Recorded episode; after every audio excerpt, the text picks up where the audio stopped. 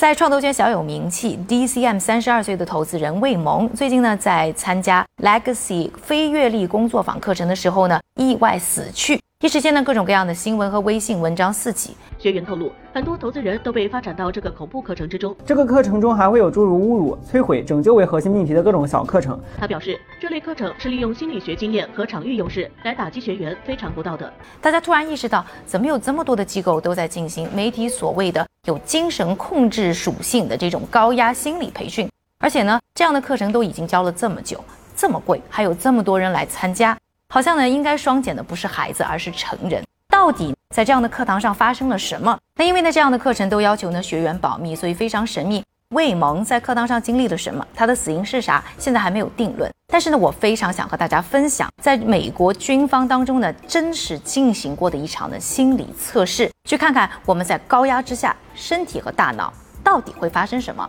那在美国的军队当中呢，不同的部队呢，都是有所谓的抗压训练。那在空军呢，就叫做 S E R E，他呢会把呢受训的这些呢士兵去放到一个呢模拟的敌人的总部里，去让这些呢士兵去体验被俘虏之后的各种各样的酷刑。其中呢有一个训练呢就叫做审问，大家可以想象到会用各种各样的威逼利诱啊，去打破这些受训者的心理防线，让他们开口说话。非常类似于呢各种媒体口中啊这些心理培训现场的状况。那有一个呢专门进行呢创伤后遗症研究的心理学专家叫 Charles Morgan，他呢就受邀呢去 SERE 进行了一个六个月时间的心理测试。在这六个月的时间当中呢，每个月啊他都会有两周的时间呢会在这个基地呢去进行的亲身全程的观察考察。他原来以为呢，这本来就是大家都知道是一个假装的模拟，而且呢，这些呢训练者呢，在晚上训练完以后也是各回各家，该干嘛干嘛。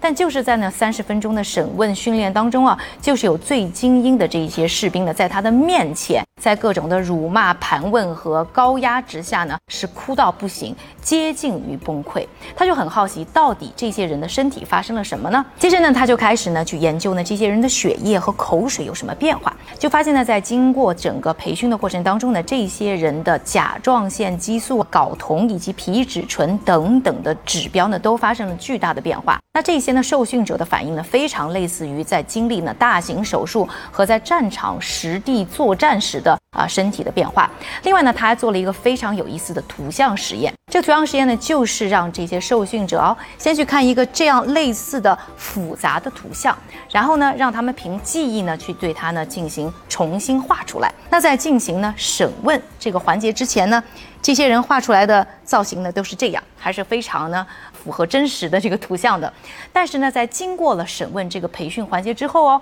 百分之八十的士兵画出来的就是接近这个状态。这个区别就在于呢，他们在画第一个图像的时候，大部分人都记住了大的轮廓，然后再去画细节。而在进行过了训练之后呢，就变成了每一个人就会画记忆当中的部分，再组合在一起，非常类似呢小朋友画画的一个习惯。也就是说呢，这些人的前额叶皮层呢，在进行了这些高压训练之后呢，是处于一个关闭的状态，不再工作了。而前额叶皮层啊，是干嘛的呢？主要就是进行计划、表达以及参与到我们的记忆当中。所以发现呢，很多呢参与过这些培训的这些士兵啊，完全记不得呢当时发生了什么，甚至都不记得对于自己大喊大叫的一些军官长什么样子？这样的实验结果告诉我们啊，这样的所谓的高压心理训练，它会不会死人？先不用说，更重要的是，它其实根本没有用。它不但不能让我们敞开心扉，更不能让我们增长新的技能。所以呢，面对这样的心理训练，我劝大家还是说 no。除此之外，我觉得还可以看出来，